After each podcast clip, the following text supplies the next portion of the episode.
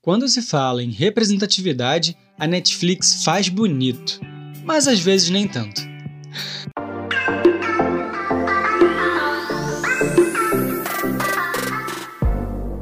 Oi, gente, sejam muito bem-vindos ao Vê Se Não Boia, o podcast para você mergulhar na cultura pop e parar de boiar nos papos da beira da piscina. Se você ainda não ouviu os episódios anteriores, é só acessar o perfil do Vê Se Não Boia aí mesmo na plataforma em que você está ouvindo o episódio dessa semana. Lembrando que o Vê Se Não Boia faz parte do LGBT Podcasters, um movimento criado para divulgar e fortalecer podcasts produzidos por pessoas LGBTQI+. Para conhecer todos os podcasts da rede, é só procurar pela hashtag LGBTpodcasters ou acessar o site www.lgbtpodcasters.com.br. Bom, para começar o episódio dessa semana, eu quero falar sobre duas séries que foram lançadas recentemente pela Netflix e que trazem um ponto em comum: a representatividade. Uma é uma comédia adolescente criada pela Mid Collin, maravilhosa, entendeu? Chamada Never Have I Ever ou Eu Nunca, como ficou conhecida aqui no Brasil. Já a outra é uma utopia da era de Hollywood que leva o nome do Ryan Murphy na criação, que é um cara que já tá ali pegando sua fatia de bolo na era do streaming, a gente tá ligado. E começando pela série do Ryan, que de cara foi massacrada pela crítica e vem sido discutida nas redes sociais aí na última semana, desde que lançou, eu tenho uma opinião muito clara, até mesmo antes de destilar as minhas opiniões sobre Hollywood. Falta texto em tanto contexto.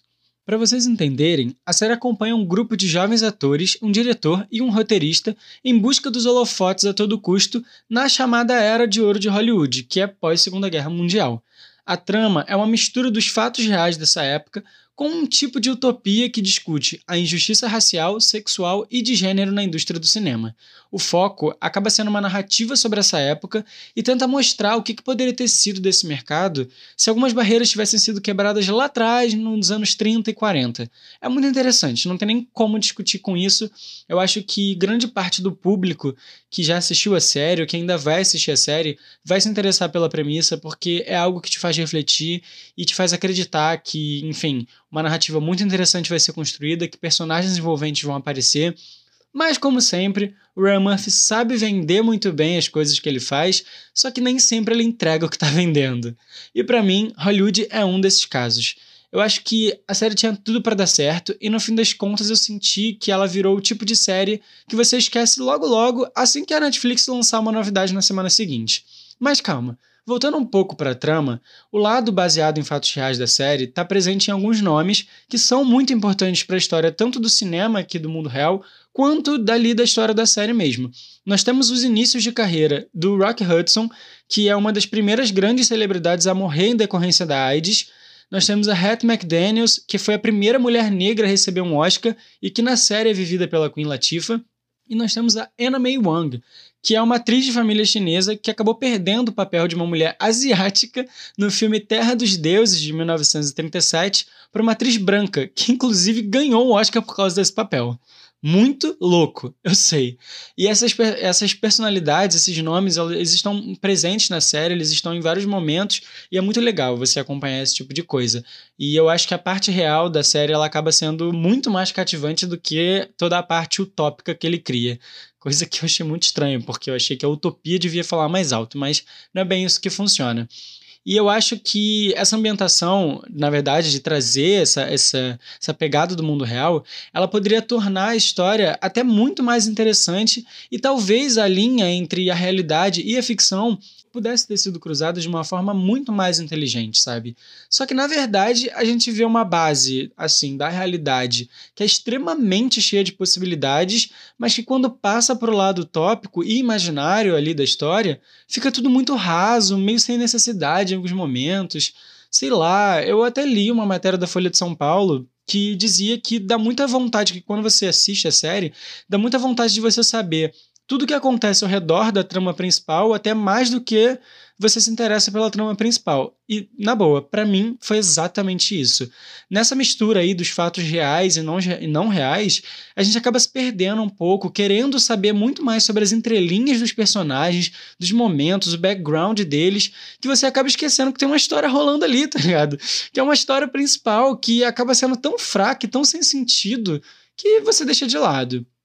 Eu, particularmente, deixei, sinceramente. Vários momentos eu ignorei, e aí, quando alguma coisa acontecia, eu ficava. Nossa, é verdade, tem uma história acontecendo, eu preciso prestar atenção nisso, sabe? Eu preciso entender onde é que isso pode chegar.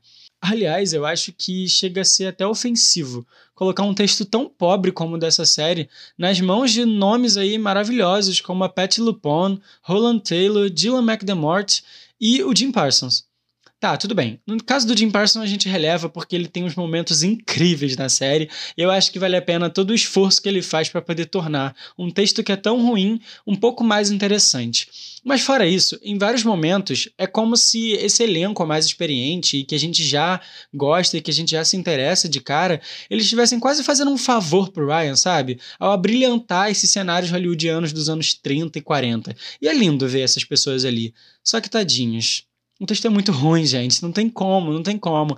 Os atores são ótimos, mas gente, eles não conseguem segurar a, a, a, o fato desse roteiro não ter sido muito bem construído.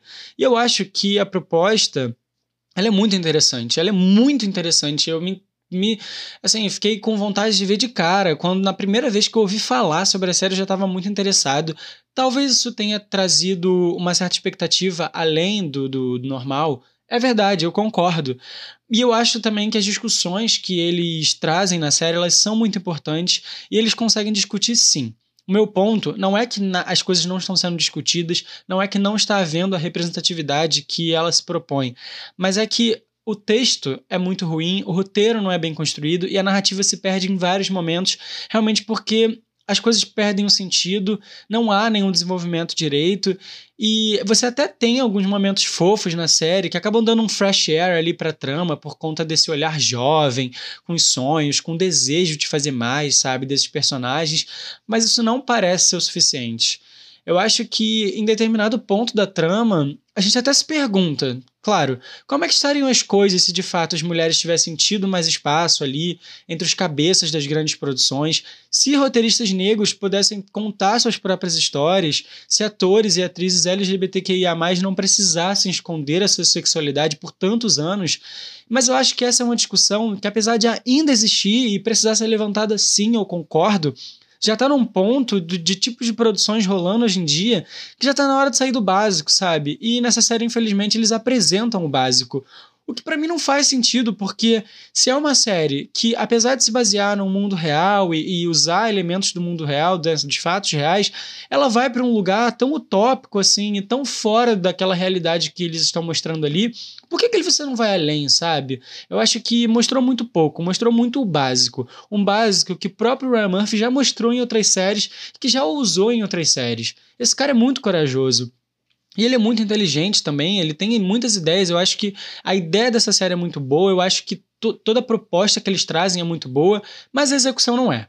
Eu acho que a própria série deixa bem evidente também que dois homens se relacionarem sexualmente ou emocionalmente, naquela época principalmente, tinha que ser escondido, ou então numa festa, numa festa luxuosa, cheia de garotões pelados e homens frustrados querendo se sentirem vivos. A série mostra isso. Mas assim, já que a gente já tá falando de uma utopia, por que, que não vai explorar mais essa questão, sabe? E não só deixar esse tipo de coisa ali meio comentada mais ou menos, bem mais ou menos, e depois a gente tem até no último episódio um momento que é bem simplório, que é importante, mas é bem simplório e que vai totalmente contra essa situação de esconder né, essa, esse amor do, de dois homens, essa relação de dois homens. A gente tem um, no, no final da série, a gente tem um momento que é muito bom, assim, é muito interessante de ver esse momento acontecer, apesar de ser bem simples, mas que eles nem dão devido valor para esse ato e você fica, poxa, mas Sabe? Cadê a construção? Cadê o desenvolvimento das coisas que não, não acontece ali? É muito estranho. E esses dias até eu li num grupo de aqui da rede LGBT Podcasters que a gente estava conversando um pouco sobre essa ideia de representatividade e o tipo de público, né, que consome alguns tipos de conteúdo também voltados para a comunidade LGBTQIA+, ou que abordam esse tipo de assunto, enfim, mas que é muito real, assim. A gente eu li uma uma pessoa no grupo falando: "Ah, muitas vezes a gente que fala sobre esse tipo de assunto, que é LGBTQI, muitas vezes a gente está pregando para convertido. E eu acho que a série é exatamente isso, sabe? Ela não tá aqui para poder quebrar uma barreira com o pessoal, tipo, donas de casa. Ela não tá ali para poder abrir uma discussão com o tiozão do pavê que recebe fake news no WhatsApp. Eu acho que apesar de ser da Netflix, ela tem um alcance, um tipo de de público muito específico, que não é todo mundo. Claro, você pode chegar, indicar para sua mãe, você pode mostrar para seus pais, para sua família, e enfim, é, trazer eles para esse universo. É verdade, mas a série, ela não tem essa proposta. Eu acho que quando você assiste, você percebe que não é isso que eles querem fazer. Eles acabam fazendo uma série para quem já consome esse tipo de série, para quem já consome esse tipo de conteúdo e para quem só tem um interesse em ver mais disso, né? De realmente se enxergar dentro dessas narrativas. Então, assim, quem vai consumir a série já sabe o que está esperando de alguma forma. É um ou outro desavisado que vai cair ali na Netflix pelo nome, ou pelo cartaz, pela sinopse, que acaba falando sobre isso, mas não necessariamente. E, mas a maioria tá ali pelo elenco, sabe? Pelo Ryan Murphy, ou até por toda a pompa e circunstância que os projetos dele carregam. Isso seja bom ruim, enfim, é de cada um mesmo. E eu acho que essa questão, ela se reflete também no último episódio, sabe? Porque apesar da série toda, em geral. Assim, acho que a temporada em si, os episódios em si, terem um, um, roteiro que não é muito bem escrito, faltar muito desenvolvimento dos personagens, faltar essa conexão que a gente precisa ter com os personagens, eu acho que apesar disso, o último episódio é muito bom. É um episódio que é muito cativante e ali realmente parece que as coisas começaram a tomar um rumo. E é engraçado porque é o último episódio da temporada, mas parece que, que as coisas estão realmente tomando um rumo certo, até poético, se você parar para pensar ali dentro daquele universo que foi construído durante os episódios. Mas acaba também pecando em vários momentos, acaba perdendo a oportunidade de levantar algumas questões de uma forma melhor em alguns momentos, sabe? Ao mesmo tempo que eles usam, inclusive, alguns fatos reais ali a favor da história nesse episódio, isso até dá um, um certo sopro, um certo frisson para a falta de engajamento dos episódios anteriores. Em outros momentos, eles deixam a desejar. Um exemplo claro é que nesse episódio tem uma cerimônia do Oscar, que é deslumbrante e traz muitos pontos bons e necessários, inclusive, para serem discutidos. E eles até levantam esses pontos. Mas eles não vão muito a fundo nisso, sabe? Eu acho que o Ryan Murphy ele tem um estilo realmente, conversando com algumas pessoas desde que eu assisti a série, é, a gente estava comentando isso, que o Ryan Murphy ele tem um estilo de não falar do óbvio, sabe? De não mostrar o óbvio. Tudo bem, eu concordo, às vezes isso é muito bom, às vezes isso traz um olhar muito legal, mas assim, se você escolhe não mostrar o óbvio, então pelo menos mostra alguma coisa boa, sabe? Alguma coisa importante. Porque se for para você mostrar o tipo de coisa que é mostrado nessa série, que é nada, sabe? Você abre uma porta e não entra nela, Pô, então é melhor mostrar o óbvio. Eu preferia, pelo menos, que você mostrasse o mínimo possível do óbvio, que não é o caso que acontece, sabe? Pelo menos eu não enxerguei isso. E eu acho que se a gente está falando de uma utopia, principalmente a favor da discussão da diversidade, da inclusão propriamente dita, poderiam ter ido mais longe. Tanto nesse último episódio que eu volto a dizer, de todos os episódios, eu acho que ele é o melhor, ele é o que melhor tem uma construção, que mais traz questionamentos para você pensar e que, inclusive, mostra de uma, algumas, alguns pontos sutis, fosse numa fala, fosse num ato, enfim, ali que te, te dá um certo conforto, te faz refletir. Então, assim, embora esse episódio seja muito bom, ele não é o suficiente para segurar a temporada inteira, principalmente porque ele não é perfeito. Ele só é bom. E ele é bem construído, ao contrário do resto da série. E eu acho que é por isso que a série peca, sabe? Eu acho que a série podia muito mais. Quando a gente fala de distopia, principalmente em série, filme, quase que não tem limite, cara. Mas assim, por que, que na utopia a gente precisa frear quando a gente fala de, de representatividade, sabe? É uma utopia, sabe? O limite ele não deveria existir. Ou pelo menos, tudo bem, ele deveria existir. Mas devia ser um limite maior do que o que o Ryan Murphy cruzou. Aquele limite dele foi pouco. Não tem como aceitar esse tipo de coisa. E tudo bem. Eu sei, eu sei que para um universo ali que pretende quebrar barreiras em plena era de ouro de Hollywood, ali nos anos 40, ter uma cena como que tem no último episódio, de dois homens de mãos dadas no tapete vermelho de uma cerimônia como Oscar, já é uma transgressão em tanto. Concordo, e é por isso que eu digo, esse episódio ele tem sim uma construção muito boa, mas até esse tipo de ato não é bem explorado. E eu acho que se é para você pensar numa possibilidade, então que seja uma possibilidade com um pouco mais de vida, sabe? E com um pouquinho mais de tapa na cara às vezes. Essa série não vai quebrar barreiras assim igual alguns outros tipos de série fazem, talvez como Pose pode vir a fazer ou já faça de algum jeito, mas ela tem o seu papel, ela tem o seu valor e eu acho que isso podia ter sido explorado de uma forma melhor, sabe? Talvez se eles tivessem ressignificado alguns personagens do mundo real e não simplesmente inserido uma galera que tem os backgrounds bem fracos, inclusive, que é o caso dos personagens que entram, é, talvez poderia ter sido melhor. Talvez tivesse trazido uma um outro olhar para a série, assim, uma outra pegada, uma outra atmosfera, que não é o que a gente vê quando a gente assiste o que o Ryan Murphy entregou. Cara, inclusive, tem um personagem que passou a vida inteira mentindo para todo mundo e para si mesmo sobre quem ele era e sobre o que ele sentia.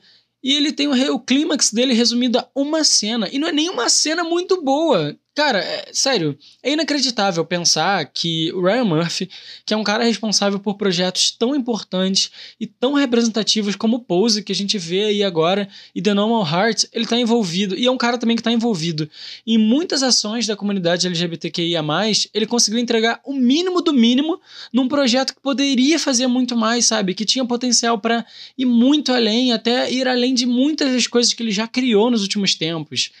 Sei lá, mas, em compensação, cara, a arte tá foda pra caralho. O figurino, a direção de arte, os cenários. Gente, sério, tá tudo perfeito, tá tudo perfeito. E eu acho que essa equipe, ela consegue te levar para Hollywood pós Segunda Guerra Mundial de um jeito tão delicado, tão bem feito, sabe? Eles sabem o que, que eles estão fazendo ali. Eles têm muita segurança na recriação dessa, dessa atmosfera, desse universo. Isso tá perfeito. Eles recriaram, inclusive, momentos e lugares, né? Como a própria cerimônia do Oscar que eu já comentei, de uma forma muito boa, sabe? Sem ficar over, sem ficar aquela coisa sem sentido. Ficou lindo, lindo, lindo, lindo mesmo. Eu acho que o forte da série está exatamente nesse ponto e na abertura, que é uma abertura bem fofa e até bem legal, assim. Eu queria, na verdade, que a série inteira fosse com uma abertura, tivesse um mínimo de ritmo, porque não tem.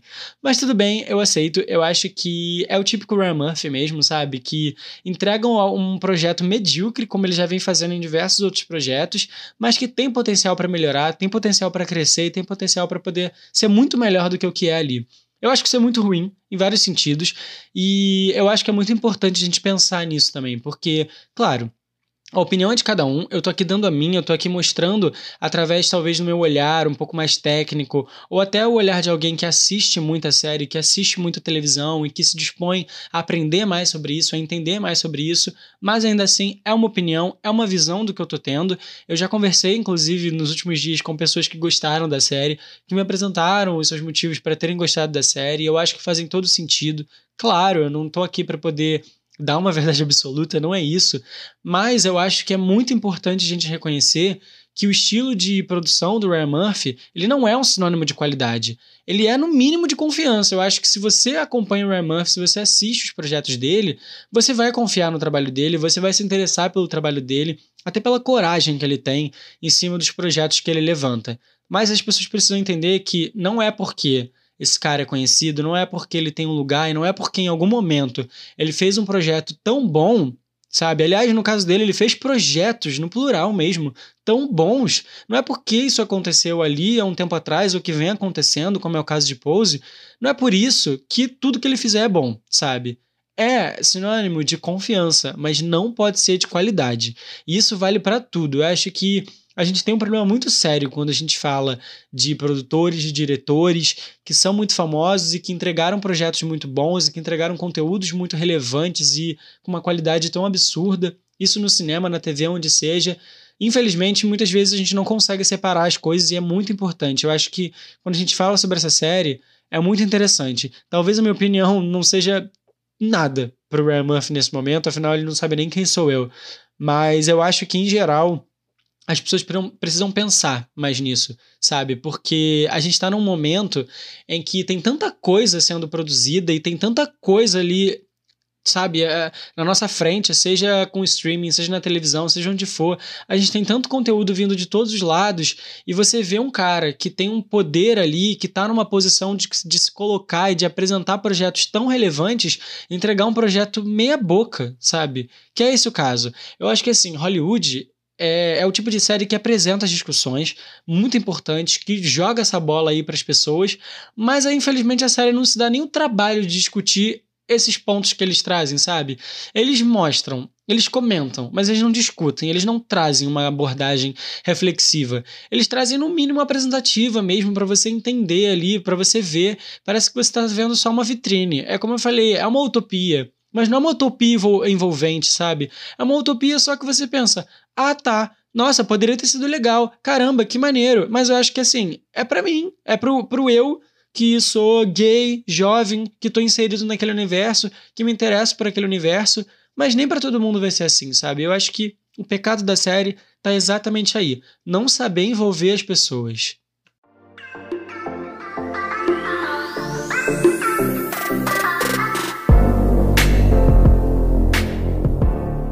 Depois de passar raiva com o Ryan Murphy, ainda bem que eu fui agraciado por outro lançamento da Netflix que tem esse ponto ali em comum com a Hollywood, né, com essa série, que é a representatividade e o foco na diversidade que a gente tem no mundo.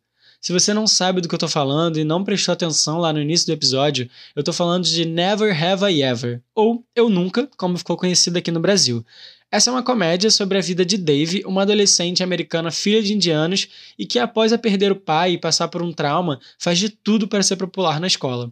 A série é inspirada na infância da criadora Mindy Kaling, que é maravilhosa. Se você nunca viu um trabalho da Mindy, o momento é esse. Pode começar por Never Have I Ever, ou então pode já sair procurando aí The Mind Project, The Mindy Project, aliás, ou qualquer outro tipo de série que ela tenha feito, porque ela é maravilhosa. E essa série agora da Netflix é um clichêzinho bem adolescente, com muitas discussões, inclusive, sobre sexo, relacionamento e sexualidade, que é uma coisa que a gente já até viu em outras séries, mas aqui tá muito bem feito. E eu acho que a grande diferença entre Hollywood e Never Have I Ever, e é por isso que eu trouxe essas duas séries para poder comentar junto, tá de fato no texto. Porque assim, claro, as duas séries elas têm formatos completamente diferentes, têm, eu acho que a proposta em si ela é semelhante, mas ao mesmo tempo é diferente. Mas ao contrário do texto, que tem pouquíssimo desenvolvimento em Hollywood, Aqui Never Have I Ever, o texto é leve, é bem escrito e te envolve. E detalhe, é bem desenvolvido. E não é só porque é uma comédia, não, mas é porque é um texto bom mesmo. A série é muito gostosinha de assistir, sabe? Em pouco tempo você já tá ali super envolvido com os dilemas da vida da Dave e suas melhores amigas. Inclusive, a representatividade ela já tá ali nesse grupo de amigos. Na base principal da série, a gente tem a Dev, né? Que é uma descendente de indianos, como eu comentei. E a gente tem as amigas dela, que são a Eleanor que é uma menina asiática, e a Fabiola, que é uma menina negra e lésbica. E além disso, o bonitão lá, amor da escola, e que é o crush da Dave, é o Paxton, que é um cara que tem descendência asiática. Então, assim, eles realmente conseguiram reunir assim, uma, uma, certa diversidade ali dentro do, desse elenco, dentro, principalmente dentro dessa base principal da série, que tem outros personagens sim, mas que são aqueles personagens mais assim, padrões mesmos, brancos, olhos claros, cabelos, enfim, mais claros também, dentro daquela postura que a gente já conhece quando a gente fala das pessoas americanas que são mais riquinhas e tal, que não sei o quê. Então, eu acho que foi muito importante trazer essa diversidade, principalmente nesse núcleo principal da série. E eu acho que só aí a série já ganha um fôlego muito bom e consegue discutir muito bem as suas questões, e que não são necessariamente novas, né? Como eu falei, mas que aqui estão feitas de um jeito tão gostosinho, tão bom, sabe, tão acolhedor e que tem uma pegada tão importante para as pessoas assistirem que vale muito a pena. Eu acho que é muito difícil você não se apaixonar por nenhum dos personagens ou simplesmente nem se, não se imaginar ali naquelas situações. Eu acho que é muito comum. É o tipo de série que toca em você e que é quase como um abraço.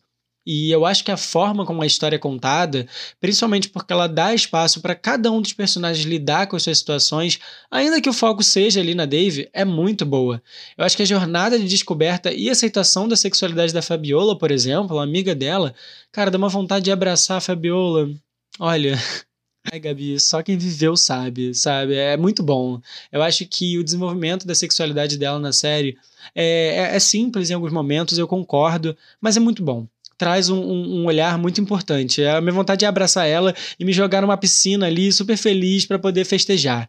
É maravilhoso. Fora isso, o desenvolvimento dos personagens secundários da série também é um fator muito importante. A prima da Dave, a Kamala, é uma, uma jovem indiana que namora um asiático e acaba que muita da trajetória dela na série é sobre o casamento para o povo indiano, sobre o que ele representa, as tradições e os costumes que ainda são bem fortes ali, mesmo que a gente viva em um, um mundo mais cosmopolita e mesmo que essa família esteja ali nos Estados Unidos, né, na Califórnia, enfim, acho que mesmo assim eles conseguem discutir discutir muito bem essa, essa ideia de como são as tradições, como são os costumes e como o, o, povo indiano enxerga determinadas situações da nossa vida, determinadas fases, como é o caso do casamento, sabe?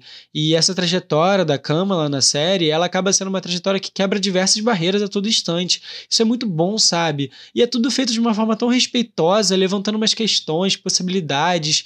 Não te faz ficar desinteressado, te faz querer saber muito mais.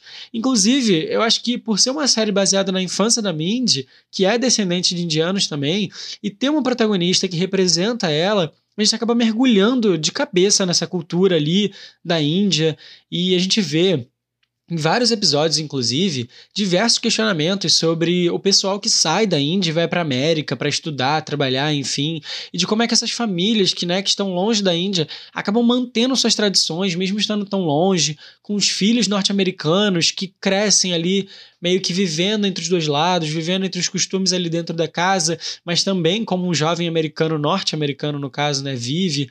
E eu acho que essa conexão com as origens e com as gerações anteriores está sendo muito bem discutida na série. Eu acho que o papel da Mindy, sendo criadora e roteirista dessa série principalmente, é muito importante. E durante a trajetória dos personagens você vê que faz toda a diferença.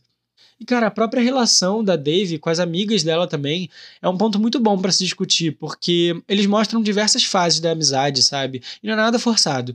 Porque Cara, todo mundo já se sentiu um pouco trocado pelos amigos às vezes, sabe? Todo mundo já deixou toda a galera que convivia meio de lado quando se apaixonou perdidamente por alguém.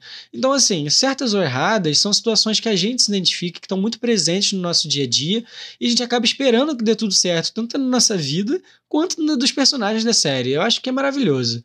Aliás, nada é forçado na série, sinceramente. Não importa a discussão do episódio, não importa o que eles estão querendo falar, tudo é tratado da melhor forma possível, de um jeito divertido, interessante e que realmente envolve, de verdade.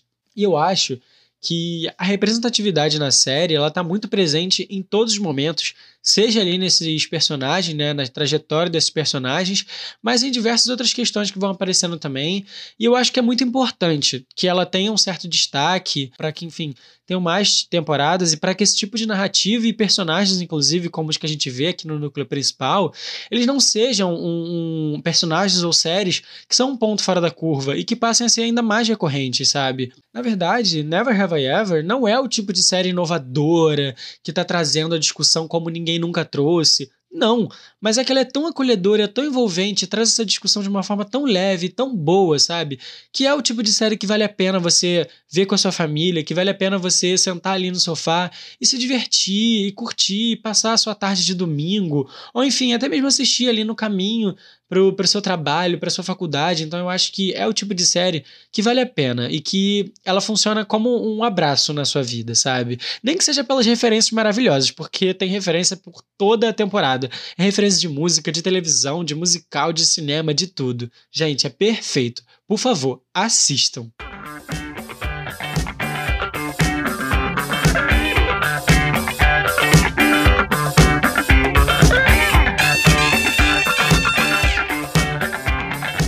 E você?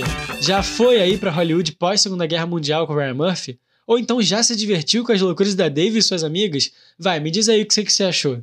Agora você já sabe, hein? Segue o Vê Se Não Boia lá no Instagram, arroba Vê Se Não Boia, tudo junto, sem acento, e me diz o que, que você achou desse episódio, da série, e manda também suas sugestões, perguntas, o que você quiser. O importante é a gente trocar nossas opiniões. Ah, e por favor, não esquece de compartilhar o episódio com seus amigos, parentes e quem mais curtir um pouquinho de cultura pop, televisão e podcasts. A gente se vê no próximo mergulho. Tchau, tchau!